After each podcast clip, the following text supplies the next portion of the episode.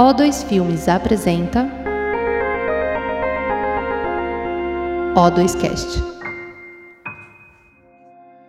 Olá, pessoal. Aqui é Andréia Barata, sou produtora da O2 Filmes. Hoje nós convidamos para bater um papo com a gente a Joana Jabassi, eh, diretora, e o seu mais recente projeto é o Segunda Chamada, está sendo exibido na Globoplay agora. Então, Joana, tudo bem com você? Oi, Andréia, tudo bem? Boa tarde. Joana, eu acho que seria bacana, assim, para as pessoas te conhecerem um pouco mais, você contar como é que você chegou à diretora? Qual foi a sua carreira? Conta um pouquinho do, do, do, seu trabalho, da sua carreira até chegar na diretora de Segunda Chamada, que é uma série tão importante, tão bacana.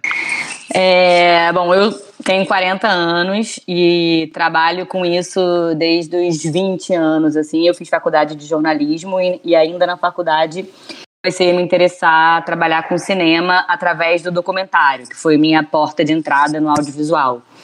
E trabalhei por algum tempo como assistente é, de documentário, trabalhei com, com o Escorel, com o Coutinho, e num determinado momento comecei a sentir vontade de trabalhar com ator, de ter essa experiência de dramaturgia, de contar histórias de ficção. Nessa época, o mercado do Rio, do Rio era um mercado muito desorganizado, muito incipiente, assim, não tinha tanta coisa sendo feita aqui. É, e aí eu mandei meu currículo para Globo, porque era o que, o que existia como estrutura mais organizada. Eu não queria fazer publicidade, queria fazer dramaturgia. Acabei sendo contratada como assistente de direção. Na época eu tinha 23 anos. E aí fiquei, comecei na Globo como assistente de direção e a Globo tem um, um investimento, assim, uma cultura de que se o assistente quer se tornar um diretor, eles investem nisso. Acabei trabalhando com diretores que me ensinaram muito também dentro da Globo, como o Ricardo Oddton, o Zé Luiz Lamarim e a Mora Maltner, que foi a minha maior parceira na Globo. É, e aí eu fui e acabei sendo promovida a diretora é, numa novela na, na, Avenida Brasil, aquela novela que fez maior sucesso. E aí, desde então, eu fui também é, ganhando mais é, autonomia dentro da Globo e tendo meus pró próprios projetos. O Segunda Chamada, a primeira temporada do Segunda Chamada foi o meu primeiro projeto solo. E é assim, é assim que eu cheguei até aqui.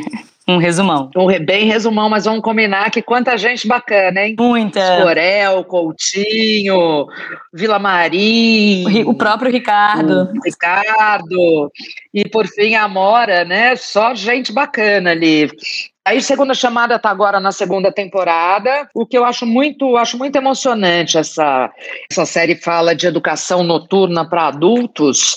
É, fala um pouco disso, Joana, da, dessa questão da da educação eh, noturna para adultos, a dificuldade que é isso. Conta um pouco desse ambiente, como é que vocês fizeram a pesquisa para chegar nos personagens que chegaram, eh, para chegar nesse universo que chegaram. O segundo chamada fala sobre a EJA. E EJA é a sigla que significa Ensino para Jovens e Adultos. É uma fatia da educação pública brasileira que pouca gente conhece, que é uma educação, a educação noturna é, para jovens e adultos que não se alfabetizaram na janela normal de alfabetização, né? ou seja, na infância. Então, a segunda chamada fala sobre os professores que dão aula nessa escola, nessa escola à noite, e os alunos que vão estudar nessa escola. É, eu, quando fui entrando nesse universo, fui entendendo que tanto os professores quanto os alunos que estudam e dão aula no EJA estão ali numa segunda jornada de trabalho. Porque os alunos, eles trabalham durante o dia e vão estudar durante a noite. E os professores, é, a situação do, do professor no Brasil é uma situação tão drástica que um professor de escola pública, ele nunca dá aula numa escola só. Um professor de EJA, ele já deu aula de manhã ou em uma ou em mais de uma escola. É, a série aborda principalmente essa questão, é, essa questão da educação pública para adultos e a questão da, da, da, da, falta de. A segunda temporada ela é muito concentrada na, na questão da falta de recursos da educação pública, né? Por exemplo, a segunda temporada começa falando sobre a evasão de alunos do ensino noturno, que é um grande problema da EJA. As pessoas não se matriculam e aí um número mínimo de, pessoas, de alunos não matriculados na escola, a Secretaria de Educação ela começa a fechar os cursos de EJA. E, e aí vai juntando os alunos que iriam numa escola do bairro para outro bairro, o que faz com que as pessoas desistam de estudar. Como eu falei, é isso, a pessoa estuda perto de casa. Esse é o assunto principal, assim, do Segunda Chamada. Falar de educação, falar como a educação transforma um país, falar de educação pública no Brasil.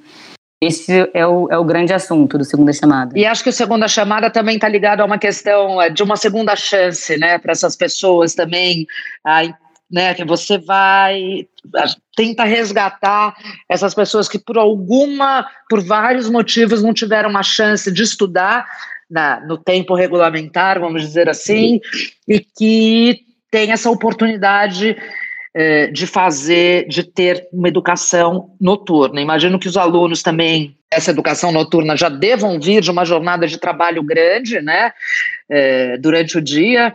Vocês chegaram a fazer, as autoras, uma pesquisa sobre personagens, sobre quem estuda? Sim, nessas... a gente fez uma, desculpa te interrompi, mas a gente Não, fez imagina. uma pesquisa grande, a gente visitou vários eixos de São Paulo, é, visitei aqui no Rio antes de, de me mudar para São Paulo e depois aí em São Paulo a gente visitou vários EJs, conhecemos vários professores de EJA vários alunos, assim. E a série eu acho que ela é bastante é, fiel à realidade nesse sentido. Você falou sobre segunda chance é, e é exatamente isso, assim, eu acho que o papel do professor, desse professor de ensino público, é uma realmente eles são é, quase missionários. Tem uma frase do Paulo Freire que eu acho super bonita que diz: ensinar não é transferir conhecimento, é criar possibilidades para sua própria produção ou para sua própria construção do conhecimento. Então, assim, esses professores, eles são agentes de transformação dos alunos. Muitas vezes os alunos chegam lá sem saber das suas próprias possibilidades, né? Os professores é, abrem portas, abrem é, o mundo para esses alunos. É super bonito de ver. E a gente viu isso na, nas pesquisas, viu em loco. E a história do Segunda Chamada toda hora volta para isso, assim, para como os professores estendem a mão para o aluno. Uma coisa que é que eu acho que é bem específica do EJA, que o professor do EJA, ele não é um professor que o papel dele se limita à sala de aula, ele vai além. Ele se envolve com o aluno vai na casa do. Acaba que é isso, ele vai na casa do aluno, ele sabe do drama familiar do aluno. Às vezes tem uma mulher que tem, sofre violência doméstica, o professor ajuda. Às vezes tem alguém que está precisando de. não tem dinheiro para comer, o professor ajuda. É uma relação. Vai além. Que, que, que expande a sala de aula. A pesquisa isso ficou muito claro. Acaba sendo um agente social também, né? Total. Uma assistência social para essa, essas pessoas. Mas isso também, vamos combinar que uma certa boa vontade dos professores, né? Uma certa garra desses professores, né? Para fazer isso. É, eu não imagino que isso esteja incorporado ali na função desse professor. Me parece que é muito mais uma vontade desses professores do que uma coisa pré-determinada. Como é que é Total, isso? Total, eu acho que é a paixão, né? Eu acho que eles são, como eu falei, né, missionários nesse sentido, apaixonados pelo ofício, é, heróis, da, heróis da resistência, de fato. A gente visitou uma EJA e a, nunca vou me esquecer, a diretora disse ela chegou um dia não tinha papel higiênico. E aí ela chegou antes dos alunos, ela, ela saiu, foi no mercado, comprou papel higiênico, com, com, comprou papel higiênico, botou em todos os banheiros. Ela, ela falou: esse tipo, esse tipo de suporte. É, falta esse tipo de coisa, sabe? É, mas se não tivesse papel higiênico, as pessoas não iam estudar porque não iam poder ir no banheiro. Então, como é que as pessoas iam perder esse dia de aula? Não podiam perder esse dia de aula. Tem que ter papel higiênico. É, é uma história que parece boba, mas fala muito, eu acho, sobre esse tipo de, de Não, professor. Fala muito. A falta de estrutura, primeiro Total. a falta de estrutura, né? O abandono geral e, como você mesmo disse, esses heróis da resistência que resgatam esses alunos tentam dar algum tipo de futuro, né, para essas pessoas. Para que elas transformem, né? Tenham a capacidade de se transformar. Eu acho que é, essa coisa dos. Eles são muito entusiasmados. Todos os professores de EJA que eu conversei muito entusiasmados, é, muito apaixonados mesmo pelo, pelo ofício, assim, é, é bonito de ver. Quase um ofício transformador, né? De pegar uma pessoa que com ali que é praticamente alijado da sociedade, né? Uma pessoa que não estudou, é muito difícil, né? essa pessoa conseguir transformar. Imagina transformar, você ensinar, é. assim, você ensinar para uma senhora de 60 anos, é, aprender, você ensinar essa senhora a ler. A senhora não pegava o ônibus sozinha. Ela não conseguia ler o que estava escrito no ônibus. Nossa. E aí você, uma professora que ensina isso, olha, olha quantas possibilidades está se abrindo na vida dessa pessoa, né? É, parece é, é muito básico o que a gente está falando, mas o Brasil ele tem essa talvez a maior, essa maior mazela da desigualdade social e da, da falta de recursos. Muito ligado à educação, né? A, a falta de educação, né? A falta do... A falta de, de, de noção da importância que é a educação para uma nação, para o sentimento de nação, para o sentimento de transformação de uma sociedade, né? Eu acho que a gente está vivendo a era da ignorância por conta disso. A gente não tem uma sociedade que tem informação de base. É, e nem uma vontade política, né, também de de transformar isso, né? Nisso, é, de valorizar de o professor.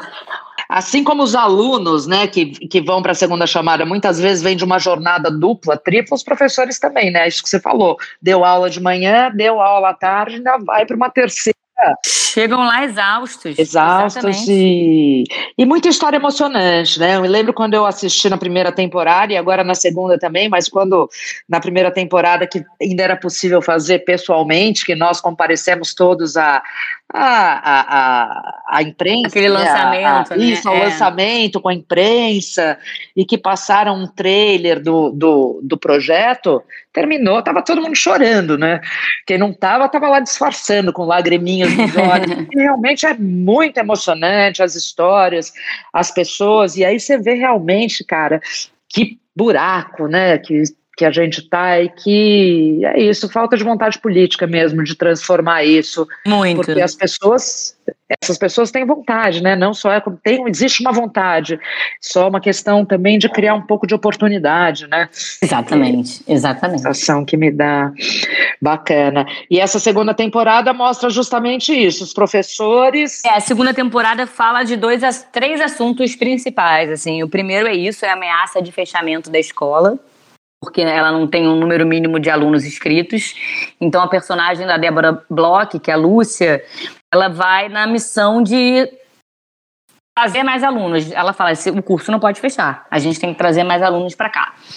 E aí ela resolve chamar um grupo de pessoas em situação de rua que moram do lado da escola, ali na periferia, é, ela, ela chega debaixo do viaduto e pergunta para ele: vocês, completaram os estudos? Aí tem uma frase do personagem do Ângelo Antônio que diz: olha para ela com uma cara e fala: eu não completei nada na minha vida. E ela fala: eu sou professora da escola aqui perto da comunidade, queria ver se vocês não querem voltar a estudar. É o final do primeiro episódio, estou dando um spoiler. E aí esse grupo de pessoas em situação de rua vai estudar na escola. É, e aí é uma outra camada também é, social super relevante, eu acho, que a série, que essa segunda temporada traz, porque o número de pessoas em situação de rua na pandemia aumentou drasticamente em São Paulo e é um grupo de pessoas totalmente invi é, invisibilizado. A gente realmente a gente passa por eles é, fingindo que não percebe que eles existem, né? E, e a série tenta fazer esse. A visibilidade. É, e humanizar, porque quando também, na segunda temporada, eu fui estudar isso, é, a população em situação de rua, e fui entrar nesse universo visitamos vários viadutos de São Paulo e tal, e conhecemos várias pessoas que moram na rua. Eu me impressionei como esse grupo é heterogêneo. Eu achava assim, ah, quem não tem dinheiro, então mora na rua. A pessoa não tem dinheiro para morar, para alugar uma ca um, um quarto ou uma casa, né? mora na rua. Não. Tantos motivos que levam uma pessoa a estar na rua. Um grupo é tão diverso e tão plural. É, isso foi uma coisa que me eu, eu não sabia, que me surpreendeu. Aí a gente fez isso, um grupo de atores muito diferentes um do outro, muito diverso, muito plural, e eles vão estudar na escola. E aí tem todo o dilema desse encontro dos alunos antigos com alunos que moram na rua, né? O preconceito, o, o imagina, os caras não têm onde tomar banho, não tem casa, não tem teto. É o preconceito sobre o preconceito, né? É, porque quem já está lá, os alunos já estão numa situação também Exatamente. É, difícil, né? Estudando à noite, adultos que ainda muitos não foram alfabetizados ainda, que já é uma camada que sofre bastante preconceito, também é apartado socialmente. Aí tem outro grupo ainda é, numa situação mais difícil ainda, né? E que é, também sofre preconceito. Do... É, vai um, vai é, é, a segunda temporada, digamos, né? Um pé, é, é, vai um, um step ainda mais fundo nessa coisa da discrimina, da, da, da das minorias. É, Porque o ensino noturno é uma minoria para a educação e essa coisa da população em situação de rua também é uma outra, é outro recorte de uma minoria bem difícil, né? E você falou pra gente que, você, quando saiu do documentário, porque você queria dramaturgia, é, o que que te atrai mais na dramaturgia? Essa questão, o trabalho com os atores, conta um pouco, é contar histórias? Contar história, é contar história e acho que contar história tá, assim, quando eu recebo um texto, a primeira coisa que eu penso é, acho que todos os diretores isso, mas qual é a maneira, qual é a melhor maneira de dar vida àquele texto? E aí para mim, é a compreensão de cada cena, qual é o significado de cada cena, o, o que, que é o sumo de cada cena, né? O que, que cada cena tem a dizer e como que o ator vai falar, é, vai interpretar aquela cena, é o que mais me me dá prazer, assim, essa relação da, com os atores e do, o contar da história. Muito mais do que a questão da decupagem, da câmera.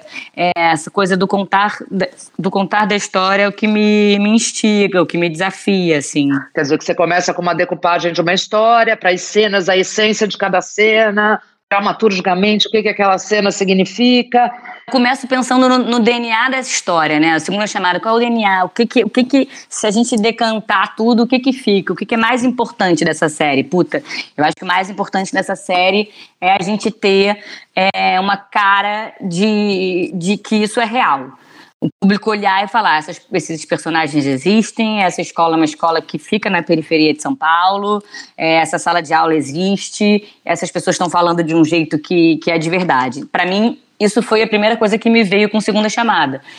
E o, a escalação do elenco está diretamente relacionada a isso, né? A segunda temporada, ela tem pouquíssimos atores conhecidos do grande público. Mesmo a primeira, né? A primeira é. tinha, tinha ainda mais porque a gente fazia umas participações especiais. A Nanda Costa fazia uma participação, a Carol é, Duarte fez outra participação. Agora, na segunda temporada, não tem ninguém realmente. Tem o Ângelo Antônio e pronto. As outras pessoas são pessoas que nunca fizeram televisão, papéis grandes, assim. E aí você, como diretora, como é que você faz? Qual é a sua, sua forma de lidar, por exemplo, com um ator jovem, ainda sem experiência, ou um ator que muitas vezes nem é ator, né? Uma pessoa que você não, não vem do meio. Como é que você é esse seu processo de lidar com esse ator menor, menos menor no sentido de ser menos preparado, com menos experiência, ou muitas vezes, como é que é esse seu processo de transformar esse essa pessoa, esse ator inexperiente, num personagem crível, como, a, como acontece no Segunda Chamada? Como é que é esse seu processo? Como você trabalha com o ator? É, para mim, o ator, ele é o, o agente mais importante do set, assim, é, todas as minhas energias ali, a maior parte da minha energia está dedicada ao ator. Então, o Segunda Chamada, por exemplo, que é uma série relativamente simples de realização, é, eu não fazia tantas páginas de texto por dia, porque eu demorava muito tempo ensaiando as cenas por conta disso que você perguntou, a questão dos atores menos experientes. A gente chegava, é, passava uma primeira vez o texto, exatamente como estava escrito, e depois a gente dava uma improvisada em cima do texto que estava escrito, é, colocando o texto na embocadura daqueles atores. É, e aí eu deixava eles bem livres para improvisar, para falar coisas que não estavam ali. E aí, outra preocupação grande minha é a mise-en-scène. O que, que o ator faz? Que horas ele levanta? Que horas ele vai pegar um copo d'água? Que horas ele vai é, abrir a porta, fechar a porta? E isso é uma coisa que eu não vou. Eu não chego no set certa do que vai acontecer.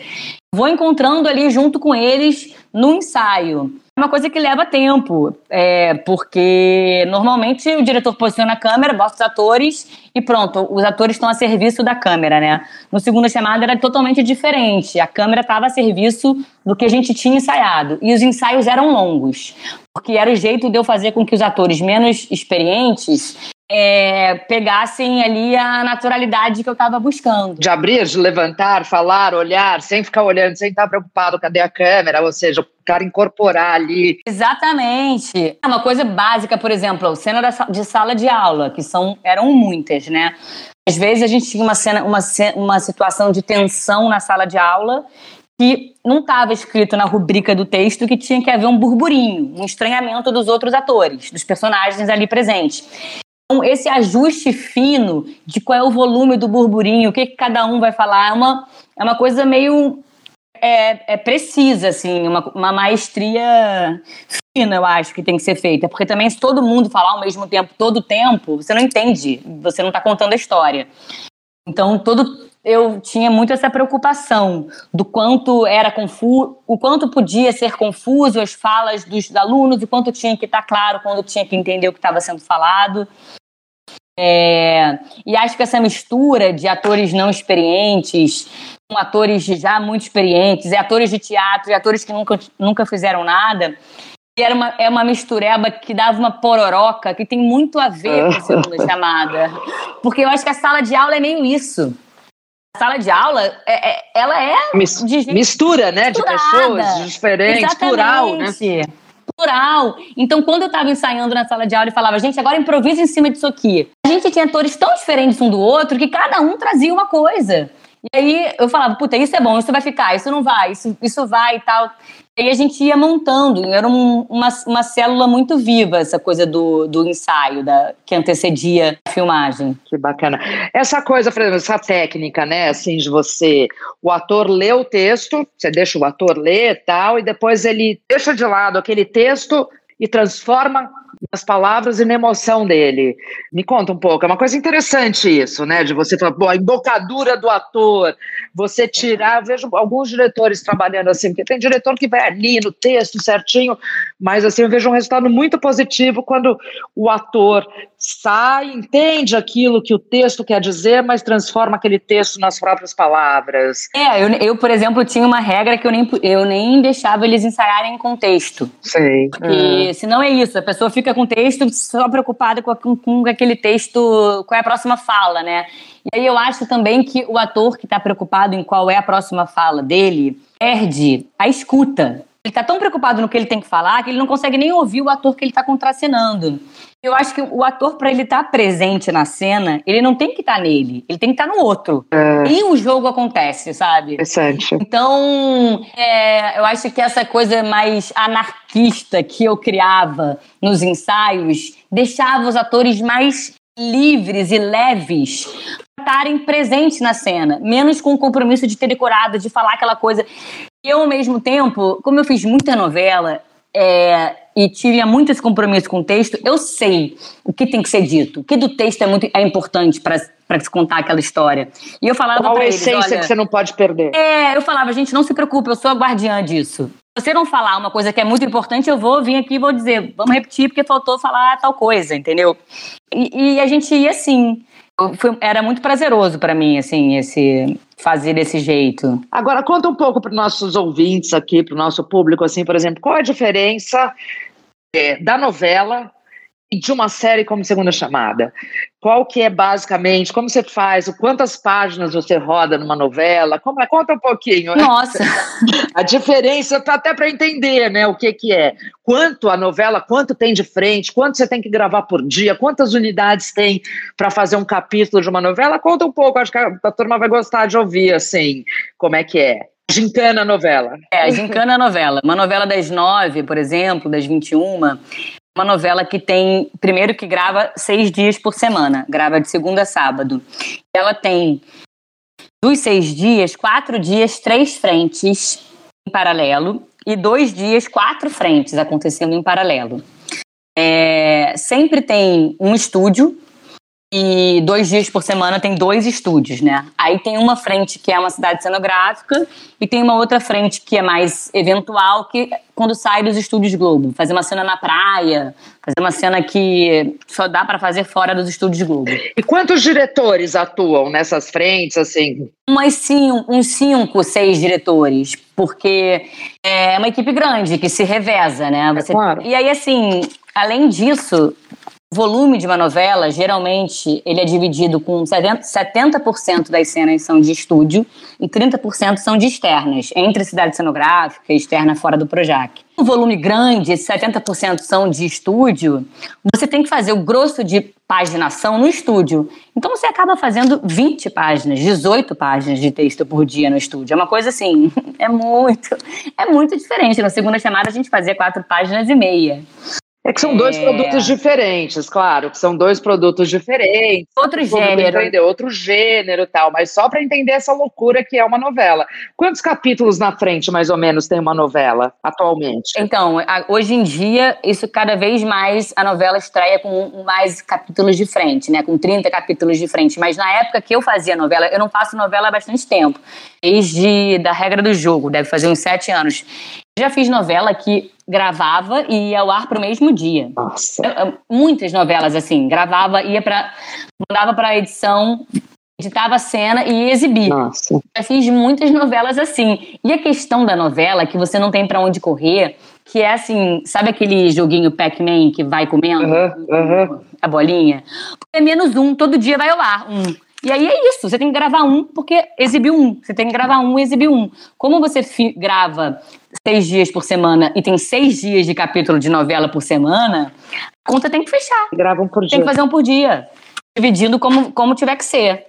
Se tem, tiver que ter quatro estúdios, vai ter. Tem uma hora que vira realmente uma engrenagem industrial. Indústria mesmo. E você, diretora, você geralmente, os diretores de novela, eles cuidam de núcleos separados? Por exemplo, ah, eu cuido dessa família, o outro cuida da outra família ou não? É, tá lá, Joana, hoje o seu plano é esse? Depende do diretor-chefe, né? Tem um diretor artístico da novela que coordena uma equipe. Todas as novelas que eu fiz, não tinha isso, assim, a gente... É passava por tudo. O diretor-chefe, ele, o, o, artístico, eles soltavam uma escala da semana. Segunda-feira, Joana vai estar no estúdio dirigindo a família tal. Terça-feira, ela vai estar no lixão dirigindo a, a criancinha. Sim. Quarta, ela vai estar na praia. E isso que acho que é a parte legal e boa de fazer novela, porque ela vai te dando muita musculatura, Andréia, porque você faz muita coisa e muita coisa diferente. Você tem que fazer cena de ação, cena de romance, cena de suspense, cena de estúdio com duas pessoas, cena de casamento, cena de enterro. Café da manhã, no blá, o que for. Tudo, tudo, tudo, tudo. E essa coisa da, assim, da, misa, da minha preocupação e da, do meu gosto pela mise-en-scène, que é né, o que, que o ator está fazendo em cena enquanto ele está falando aquele texto. É uma coisa que eu depois refletindo, eu desenvolvi muito isso quando eu dirigia estúdios de novela, porque no estúdio antigamente tinha quatro câmeras e uma boca de cena. O diretor ele ficava muito livre para pensar só no ator, entendeu? Ele não tinha responsabilidade de decupar, de fazer o um enquadramento. Já estavam as câmeras já, decupando, né? Já estavam ali, ali, né? Já ia meio decupando. ali, porque para você fazer 20 páginas não tem como inventar muito. Tinha que fazer. Decupagem, só para os nossos, para quem não souber aqui que está ouvindo a gente, é para onde vai a câmera, de uma cena para outra, falou, a câmera está em um, aí você responde, a câmera está no outro ator. Isso é uma decupagem que o diretor tem que fazer aonde a câmera vai estar em cada plano, né? Em cada sequência, em que, que lugares a câmera tem que estar para cobrir aquela sequência. Isso é meio uma decupagem. E o que a Joana está falando, que quando você já tem as quatro câmeras cercando tudo, você está coberto. Você não precisa pensar, agora eu vou cortar para cá ou cortar para lá. Você já está coberto, né? É isso, né, Joana? Exatamente, exatamente. E aí você pode, você tem espaço no teu HD mental para cuidar só do, do elenco, da mise-en-scène, dos atores. atores é. é. Hoje em dia eles não têm mais feito assim, são, são cenários fechados, têm feito novelas com duas câmeras só. Eu nunca fiz, porque isso, faz tempo que eu não faço novela.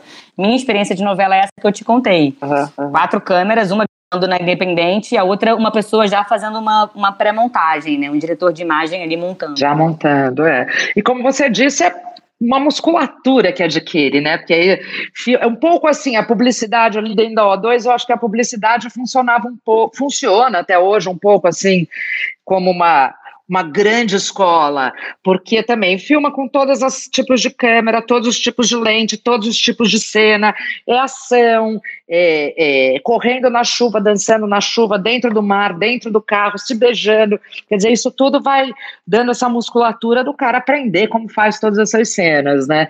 Eu acho que a novela está é, ali dentro da, da, Globo, dos estúdios Globo, como a publicidade teve, está dentro da O2, um pouco assim, nessa questão que tem que fazer, tem que ficar bacana, tem que ficar legal, mas você tem musculatura, né? Ganha musculatura, porque, é porque faz, faz muita coisa. E, e desse, desses atores todos, segunda chamada, a gente também tem um time muito bacana, que é a Débora, o Paulo, e nessa temporada a gente teve o Moacir Franco, né? Como foi trabalhar com o Moacir? Um ator tão bacana, tanto tempo aí na estrada. Conta como foi. O texto, assim, que era isso, um senhor de mais de 80 anos que tinha Alzheimer. Eu falei para a produtora de elenco, para Letícia, falei, caramba, cara, como é que a gente vai fazer isso? Ficamos pensando vários nomes e um dia ela me ligou e falou, Moacir Franco. Eu falei, não, Franco só faz comédia, ele não vai fazer esse personagem super dramático. Ela falou, cara, vamos fazer um teste com ele. Eu falei, também não dá, Letícia, como é que eu vou chamar o Moacir Franco para fazer um teste? Ela falou, não, ele vai, eu acho que ele vai. Aí ela mandou, ligou e perguntou se ele queria fazer um teste para uma série na, da O2 com a Globo, blá, blá. Resumo, ele chegou na O2, aquelas salas de reunião que a gente tinha tirado a mesa. Aí ele chegou, abriu a olhou para mim e falou assim: Você que é diretora? Não, você tem idade de ser minha neta. Aí eu falei, sou eu, Moacir. Aí o teste Henrique Santana, que a gente estava também testando para fazer o neto dele. Uhum. Eu dirigi ele, fiz, assim, dei poucas indicações. E quando acabou, estava todo mundo chorando, porque ele, ele fez tão. É, foi tão comovente o jeito que ele interpretou, e o Henrique se emocionou em cena, e eles dois tiveram ali uma. deu uma liga, sabe? E aí eu não tinha dúvida caramba, vou, vou chamar ele, é ele. E no set era muito engraçado. Isso a gente começou a filmar antes da pandemia, né? A gente ficou film... demoramos um ano e meio para concluir a série. Mas essa parte que eu vou contar antes da pandemia. Eu comecei a dirigir ele e no meio eu tava fazendo uma cena e aí ele falava uma fala e ele falava assim: "Ah, não, porque eu me esqueci porque que eu tô aqui. Tá uma merda, Joana, isso. Pode cortar." Aí eu, não, Moacir, é. cara, não tá uma merda, não, tá ótimo. Ele, não, não, não, tá uma merda, tá uma merda. Ele é muito obsessivo com a perfeição. Eu também sou, eu sou muito obsessiva. Então eu comecei. Você achou um bom parceiro? É, ah, dois obsessivos. É, é eu, eu, comecei a admirar ele com 85 anos, com um nível de obsessão altíssimo. Falei, cara, que. Eu achei isso tão bonito, o cara que não, né, com, com essa idade dele, recomeçando, fazendo um negócio que ele nunca tinha feito e querendo fazer o perfeito, melhor. Foi, foi maravilhoso, assim. Foi, foi muito bom trabalhar com ele. Emocionante. Muito. Que legal, que bacana. É, Joana, e só confirmando agora, a série está na Globoplay e depois deve ir para Globo, né, aberta? Os seis episódios estão no ar na Globoplay e ano que vem, 2022, vai ao ar na, na Globo TV aberta. Bacana. E, Joana, todo esse seu caminho aí de 20 anos de, de estrada, começando lá de estagiária no documentário, depois de assistente do assistente na Globo, é, eu sei que é difícil falar de uma, mas assim, você tem uma cena, uma situação, você tenha passado que você fala, nossa, isso, por exemplo, como essa do Moacir Franco. Você tem alguma situação bacana para contar para a gente? Olha, isso foi para mim emocionante, ou um grande aprendizado? Acho que hum, uma das primeiras novelas que eu fiz, eu dirigi, assim, estou pensando, mas é uma, uma das primeiras novelas que eu fiz é foi antes de Avenida Brasil, na verdade. Eu não era, eu não tinha nem sido promovida oficialmente a diretora. Eu era assistente, mas eu ganhava assim uma cena ou outra. O diretor ia embora e eu terminava para ele a diária. E aí um dia eu fazia uma cena com a Renata Sorrar, é. super importante. E eu tremendo, eu falei, como é que eu vou fazer isso, gente? E aí, assim, era uma cena de emoção da personagem dela, que ela tinha que chorar e tal. E aí, quando eu cheguei em casa, eu voltei do Projac muito angustiada, pensando que tinha sido um horror, que ela devia, deve, devia ter achado péssimo ser dirigida pela assistente e tal. E aí, eu cheguei em casa e tinha uma mensagem dela, assim, no meu celular. dizendo que há muito tempo ela não tinha sido dirigida com tanta delicadeza e profundidade por nenhum diretor. Aí eu falei, cara, acho que eu tô no caminho certo, assim. Eu fiquei muito lisonjeada, assim. Para mim foi uma medalha aquilo, sabe? Bacana. Mas isso faz parte um pouco, eu acho, das pessoas obsessivas, como você diz, de achar que nunca tá bom o suficiente, nunca fiz bem o suficiente, poderia ter feito melhor. É. Né, não é? Podia ter feito melhor, não fez o suficiente. Eu acho que a maturidade, com a maturidade você tá relaxando um pouco com isso, relaxando no bom sentido, não tá conseguindo ficar mais calma em relação a isso ou ainda continua muito, é, né? Mas eu, eu acho isso uma virtude. Eu não acho, eu acho isso bom. Agora eu tô mais calma no sentido de de que o que dá para o que dá para fazer é o mundo do possível. Não adianta é, achar que o que não dá para fazer é, poderia ter sido feito, sabe? Porque eu sei que a gente faz o máximo sempre. Então eu hoje em dia eu sofro menos na montagem quando eu vejo uma coisa que não saiu exatamente como eu queria, mas obsessão acho que não diminuiu, não, André. Acho que só aumenta. O, o após da O2, o, o Foca, o, após da O2, eles não, eu acho que eles não acreditam. Eu pergunto, eu falo, eu falo Foca, tem algum diretor tão obsessivo assim que nem eu? Aí ele falou, o Pedro Morelli, ó, tô dando aqui fofoca. ele, o Pedro é um pouco, tipo você, mas eu não conheço mais ninguém. muito bom, muito bom. Realmente, o Pedro também, é como você, o Foca tem razão. Vai lá em cima de tudo muito bom. Da atriz, o olhinho, não sei o quê, desde o início. Não desiste. Tem uma cena engraçada, assim, que eu, eu vivenciei no, nesses anos todos produzindo coisa, que eu acho que ilustra bem o diretor, essa coisa dos diretores de cena e do olhar que vocês têm sobre um macro da cena sem perder o foco do ator. Teve uma, uma cena que nós fizemos, enfim, não vou, não importa com quem e tal, mas é, num campo lá no segundo plano, a cena aqui em primeiro plano, com os atores, atriz, tal, não sei o que, lá no segundo plano tinha umas vacas.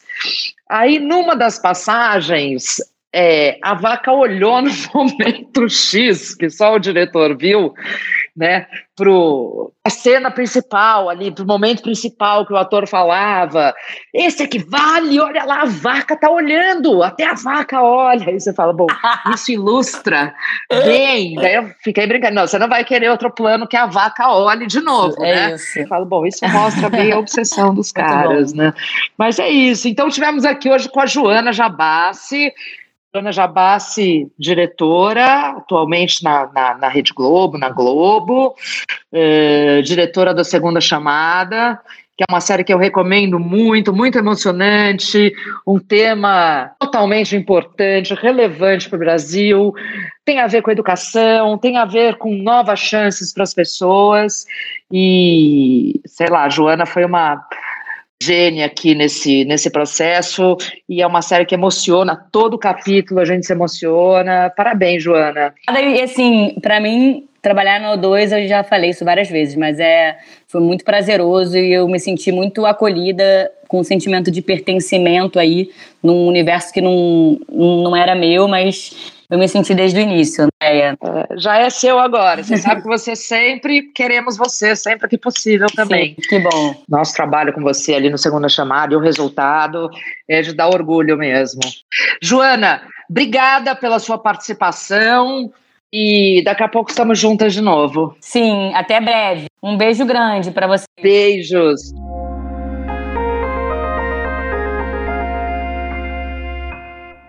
Esse foi o O2Cast, com episódios publicados semanalmente. Siga a O2 nas redes sociais para saber mais. Até a próxima!